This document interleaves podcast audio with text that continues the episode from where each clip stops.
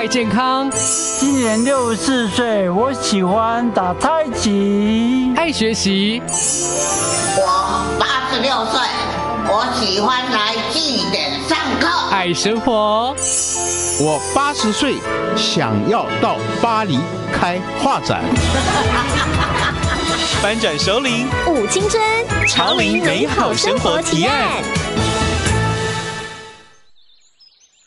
欢迎收听《翻转首领舞青春潮林美好生活提案》，我是快乐主理人碧莲。这个节目每一集都邀请到各个领域的专家达人，透过食衣住行娱乐的各个面向，陪伴所有的老道郎，还有即将迎接首领的你，最佳的潮林美好指引，来自会舞坡一起过得健康快乐，撸啊撸笑人。每个礼拜六在港都电台九八点三播出，也会同步上架好事风云榜 Podcast 频道。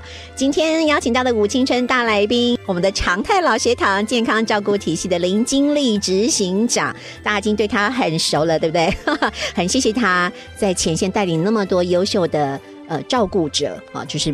帮助好多被照顾的朋友们，哈，真的很谢谢你们的辛苦跟用心。所以今天一样啊，邀请他来谈谈自立照顾，哈，这个过程让人家觉得听起来好像好像又很简单，可是到底一定有哪些美感，我们是要特别注意的呢？那首先要来问执行长，就是大概国人卧床时间平均大概有七到十年。好，那么长的时间，不仅是病人很难过，然后照顾者也很辛苦。要怎么改变呢？当中的卧床是失能的主因，对不对？好，其实呃，我们国人平均的失能时间是七到十年。是啊，当然如果照顾不好啊，可能从一失能就会卧床。哇，是对，也就是说失能可以不一定是卧床。哦，可是很容易就等于了，对对对，一定做错了什么事是。然后当然，自己国人平均卧床时间多久，其实没有真正的统计。是。好，不过我们可以知道，平均失能时间是七到十年。然后我们要特别提醒的是，如果没有做好，好刚刚讲的，它就会变卧床。那卧床可能就会七到十年。嗯。好，那到底是什么原因做错了？哦，其实我们可以来思考一件事情哦。是。就是在过去我们的观念里面，就会认为说失能就没有机会了，对呀，啊，可是这其实是不对的，失能是可逆的，哦，失能就是失去了某些生活功能，是，那他透过好的照顾，透过一些学习。哦，它是可以让一些生活功能是可以恢恢复回来的。比如说，我我举个例子，当一个人开始尿失禁之后，大家就想说就只能包尿布了。可是大部分的尿失禁的原因其实不是，哎，这个所谓的疾病性的，是它可能是因为某其他原因造成。所以透过哎一些照顾方式，他可以重新学会上厕所，重新学会控制大小便。哦，这个是可以的。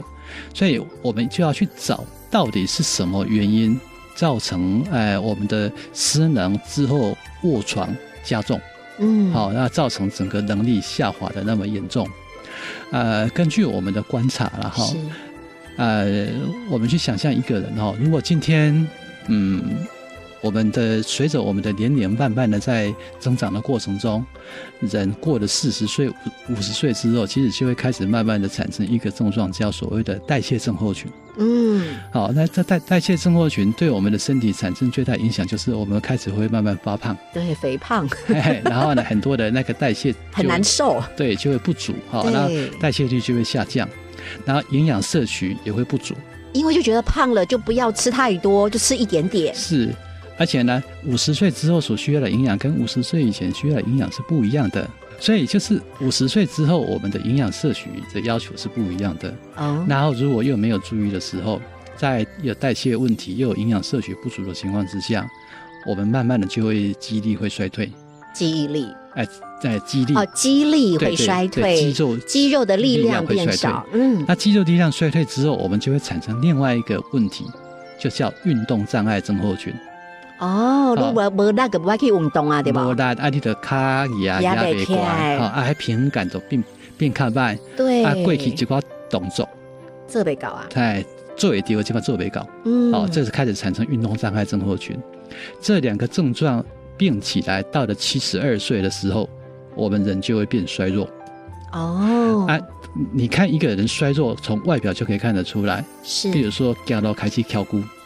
跳楼跳骨哦，开始驼背了。他为什么会驼背？因为他的背肌没力，没力，挺不起来。对，腰腰力也衰退。啊，他的走路开始变小步、小碎步，是，那就是他的那个大腿的肌肉也开始在衰退。啊，那就开始产生了肌少症，开始有衰弱的情况。是，好，如果那个时候又发生疾病跟意外，哦，他雪上加霜，对他可能就要去医院嘛。在住院的期间，只要卧床一个礼拜，肌肉会流失一公斤。对，超快的。所以我们看到很多的长辈，他可能是因为摔倒骨折，是结果出院的时候是带着鼻血管跟尿管。嗯，骨折并不会直接造成这个排泄障碍，是骨折也不会造成吞咽跟咀嚼咀嚼障碍。可是为什么？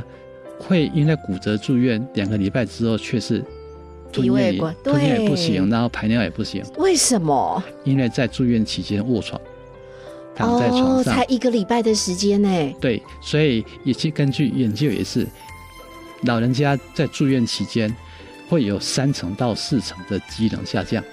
哦，这个是因为住院而产生的短暂性的住院障碍症候群。哇，那怎么办？怎么补起来啊？好。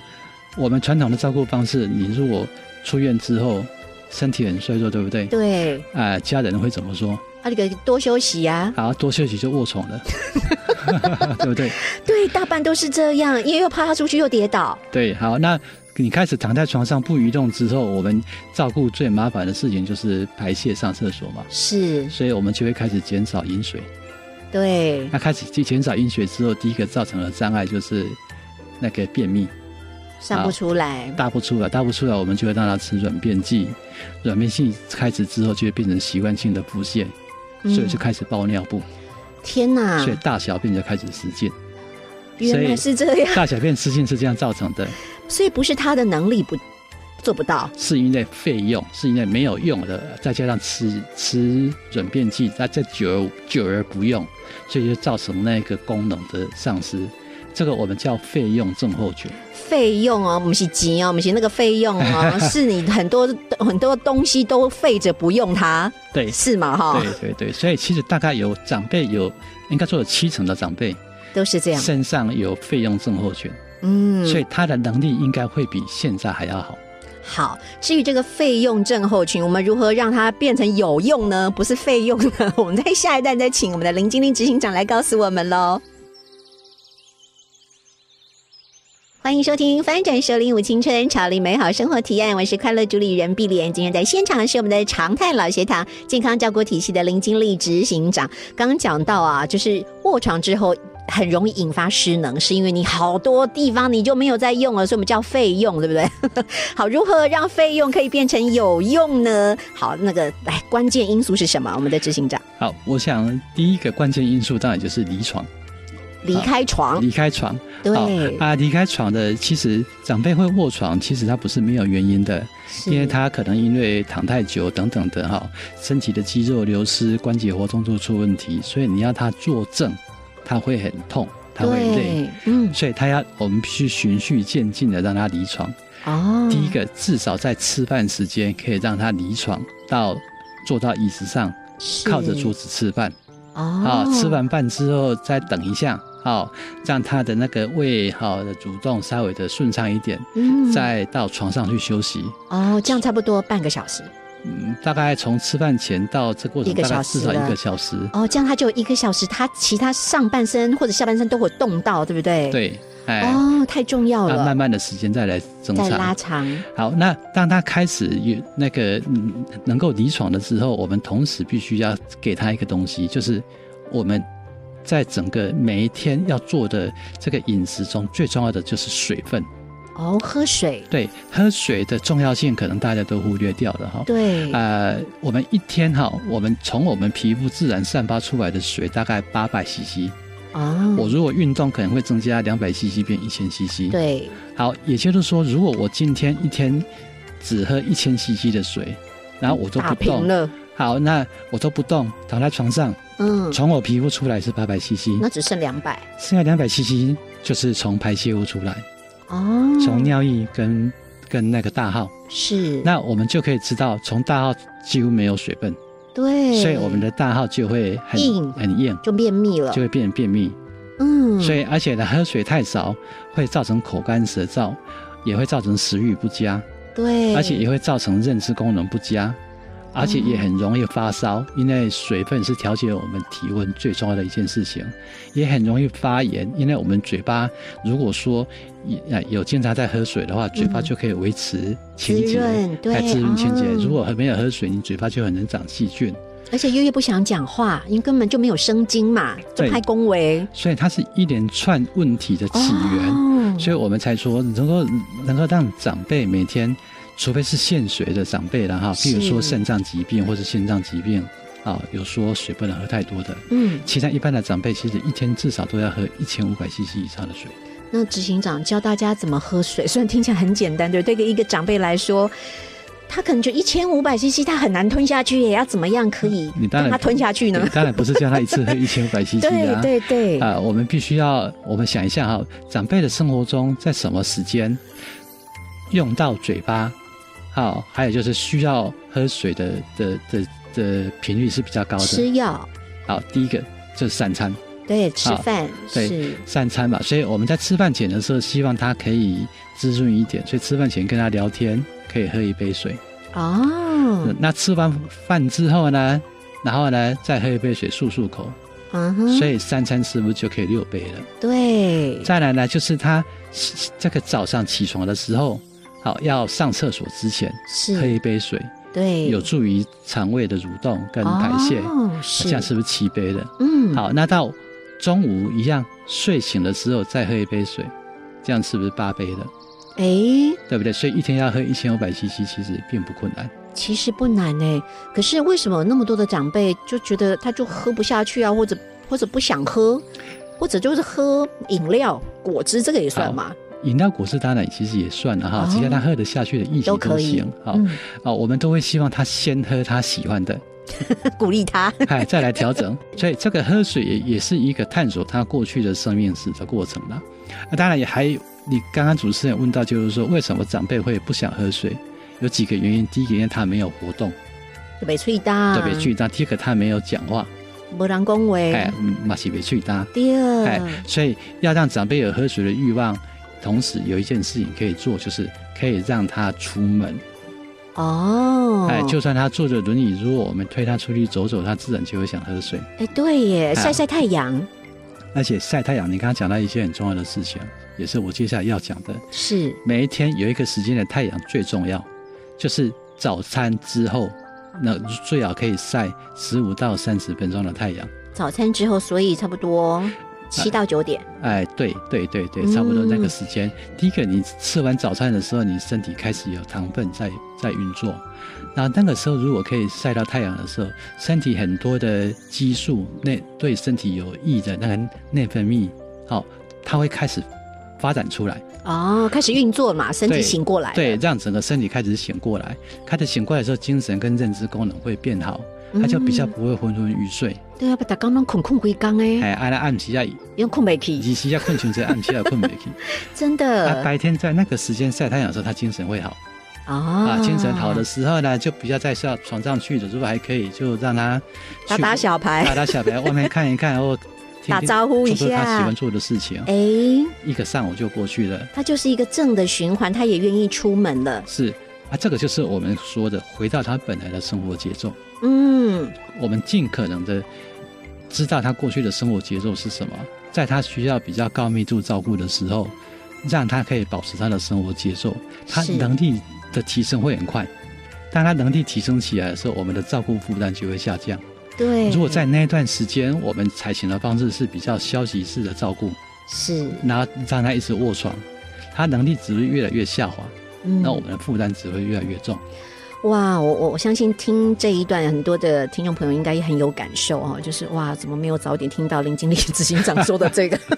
没关系，我们永远都不不怕迟，对啊，就是永远都有开始的可能性。就是饮水跟饮食好对长辈的重要性。对，哎赶快吃起来，赶快喝起来哈。对，没错，哎，好，从今天 right now 就可以开始了哈。好，那还有在下一段节目，我还继续请教我们的林经令执行长。还有一个，除了喝水跟吃东西之外，运动其实对长辈也很重要。可是他哎就是卧床啊，怎么叫他运动呢？我们在下段节目继续请我们的执行长告诉我们喽。好的。欢迎收听《翻转首领舞青春，潮领美好生活体验》，我是快乐主理人碧莲。现在现场是我们的常态老学堂健康照顾体系的林经理执行长。我们刚刚很有感而发哈，有些时候觉得怎么没那么早听到？不过我们刚刚互相说，那至少我们知道怎么照顾未来的自己，知道这些事情都很重要哈。要乖乖喝水，好要好好吃饭，不要马上这个卧床，或者是因为因因病而离开医院之后就让自己懒洋洋的什么都不动，都是不对的哈。那接下来要谈的其实是运动，对不对哈？运动跟排泄其实也很重要哎，好，到底该怎么做呢？好，运动跟排泄其实就一个呃身体不便的人来讲哈，我们在在照顾过程中是是是呃非常辛苦的，真的好辛苦。哦因为他身体不便嘛，哈，他行动力不便，我们如何让他顺利排泄跟顺利运动呢？呃，这其实是有一些窍门的哈，哦，一些方法。嗯。首先，我们先要检视一下我们的环境，嗯，我们环境里面有没有让长辈能够活动的空间活动的空间，或者是说能够活动的这个动线啊，哦比如说一个扶手是啊，其实就是一个适合他活动的地方的啊。然后我我们现在在讲运动，都不是特别性的，不是去健身房？不是不是那种运动，我们现在可以去。哎是在那种生活中，透过日常生活的运动，哦就可以自然而然的让他去做运动哦。太好了。比如说，我举个例子哈，嗯，这个长辈他可能走路需要用四脚拐，对，好，那用四脚拐走路的时候，在他的居家的动线里面方不方便？哦，这第一件都事卡住，哎，是我们可以审视的，让他的动线变得方便。啊，如果我们可以更进一步的，让在他的一些必要的地方装设一些扶手，所以他嗯在走的时候，扶着，离开四脚拐起站，他可能就会变得更方便的。嗯，所以他能够自己自主行动，变得更方便的时候，他就愿意自主去行动。对，他自主去倒茶，自主去开电视，自主去两天他姐姐，自主去上厕所，嗯那这些都是运动，是而不是刻意的去特别做什么运动。日常生活中的运动其实最重要。其实这些他自主起来动，用能够走路的动，一天如果累计可以超过三十分钟，嗯，就可以避免他的衰退，哦他就会慢慢进步一。天三十分钟。累计起来三十分钟，所以其实不会很多。对我，我觉得这个不只是就是长辈们的。的需要动，我觉得家人照顾者也需要有这个概念了。很很长就是哦，因为他呃骨折或怕他跌倒或怎么怎么样，或或者是中风啊诸如此类的，就是不要他动，怕他又在更危险了。是，所以其实我们在家里面，长辈要上厕所，我们提醒他，甚至在旁边护着他，让他自己走过去，是，不要觉得这个嫌麻烦。为什么呢？他这样走过去可能五分钟，哦，回来五分钟、十分钟，那就他十分钟的运动了十。分钟的。如果他不这么做，他就会排泄在尿布里面，嗯我们还要再帮他清理，是花的时间一定比十分钟还要多。嗯好，所以这个运动这一件事情，能够站起来活动这件事情，是促使他可以排泄正常、自主排泄的一个很重要的一个一个这个能力。嗯，如果当一个人还在卧床，或是坐在轮椅上还站不起来，这个时候他大概只能包尿布。是所以要训练一个长者可以开始，一个失能长者可以开始去排泄，他的前提是他已经可以用手拉着栏杆可以站起来。嗯如果他已经可以有这个动作出现的，我们就可以开始训练他脱离尿布的排泄。嗯。所以是我要问一个问题，那如何让他从卧床可以站起来？好，这个 这个东西才是关键问题耶。这东西其实没有捷径哈。你先让他，就我们前一集有提到的，三餐让他离床吃饭哦啊，所以他一天的离床时间从三小时、四小时，可以累积到累计哈到八小时的时候，嗯他身体的的肺用的肺用的肌肉大概慢慢醒过来，就慢慢活过来了。第二个呢，手部通常的的的肌力衰退是比较慢的，是上半身手背的肌力对是比较有力量的，对是比较慢的。所以第二步就是训练他能够用手上半身撑住站起来。哦，对，是，对，这是第二步，这是比较容易达成的。，对，那只要这两个动作完成了，嗯，其实后面就快了。嗯，哦，因为当他可以用手拉住一个栏杆，把自己撑起来的时候，这个时候我们就可以，啊、举例啊，我们推推推着轮椅带他去上厕所，哦，啊，他可以拉着自己站起来，是，我们就可以协助他转身，嗯协助他如厕。嗯这个时候他有力量在用，然后我们也会比较轻松。嗯，所以透过这样子，他就会开始进入一个良性的循环。对，我们不要想要一步登天呐、马上登，好，他也很想，对，所以其实他只要可以离床，在第二个只要手有力量，能够拉着让自己站起来十秒钟，他就有机会了，就有机会开始进进入排泄的正常了，排泄正常的的的控制了。所以其实不会到需要很很强的能力，其实嗯大概到这个阶段就可以进入了。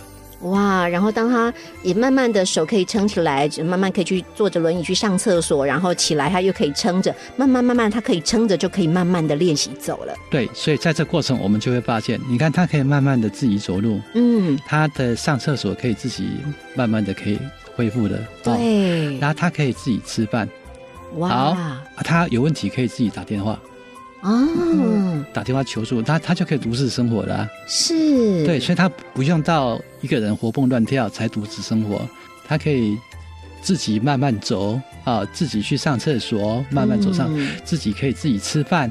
啊备餐，然后他可以自己吃饭。他有问题，他可以自己去求助，打电话啊、打电话，他就可以独自生活。哇，我我觉得很谢谢执行长把这一端拆解的，让大家更有信心。对，不然我们就会想说啊，他就身体不方便，是不是一直要在旁边照顾对，他？二十四小时都不能没有人。其实其实不需要的。是好，哎只要有一个这样好的开始，对，好，从刚刚讲的，从晒太阳，从饮水，然后从手有握力，可以慢慢起来，每天多做一点活动，嗯对对，慢慢的累积，就可以看它慢慢的好转起来。对，好，非常非常重要，而且。呃，就是真的开始去做，不要想太多，好，一步一步来，我们不要把目标设得太远，好，就是每天进步一点点，对，哎都是很有成就的。专注他的小改变跟小进步。谢谢你鼓励大家。好，那还有很多的失智长辈啊，其实也是现在随着高龄化也越来越多了，这好像是大家社会非常关切的问题。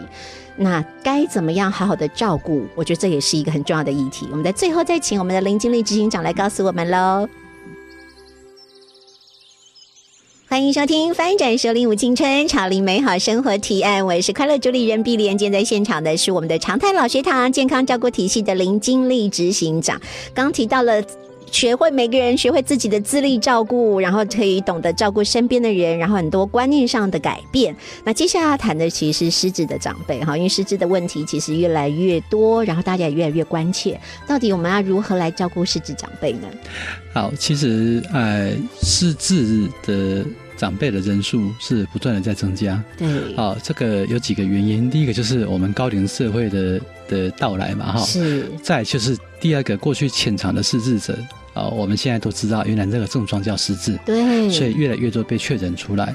好，所以甚至可以这么说，就是根据统计数据哈，再过到二零三零年，嗯，台湾的失智人口可能会有一个嘉义市的人口，这个部分是一个非常重要的课题。是，那我们过去对失智者可能会有一些呃这个刻板印象，失智者他是因为脑部的皮质层开始缺损之后，所以他控制自己的能力变弱。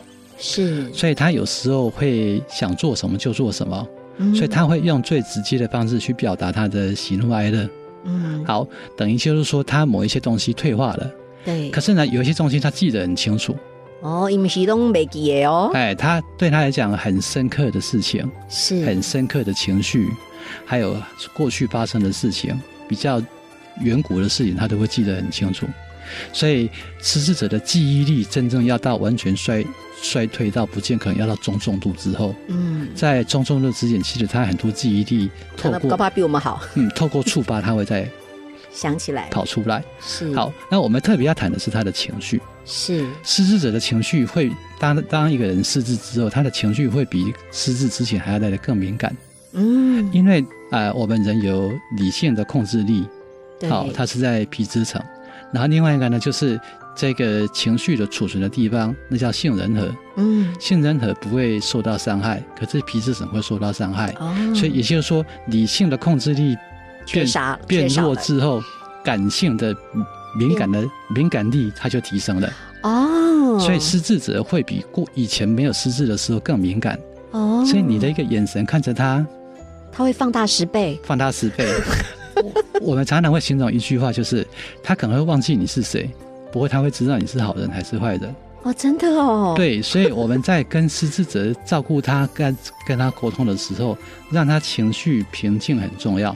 嗯，所以这样我们就可以理解为什么失智者会有一些我们所说的异常行为。哦，对，他不是偷窃，因为他觉得这个东西是他的，嗯，他就以为是他的嘛，，对他以为是他的，但当然就不是偷窃的行为。他为什么会躁动？一一定是他紧张。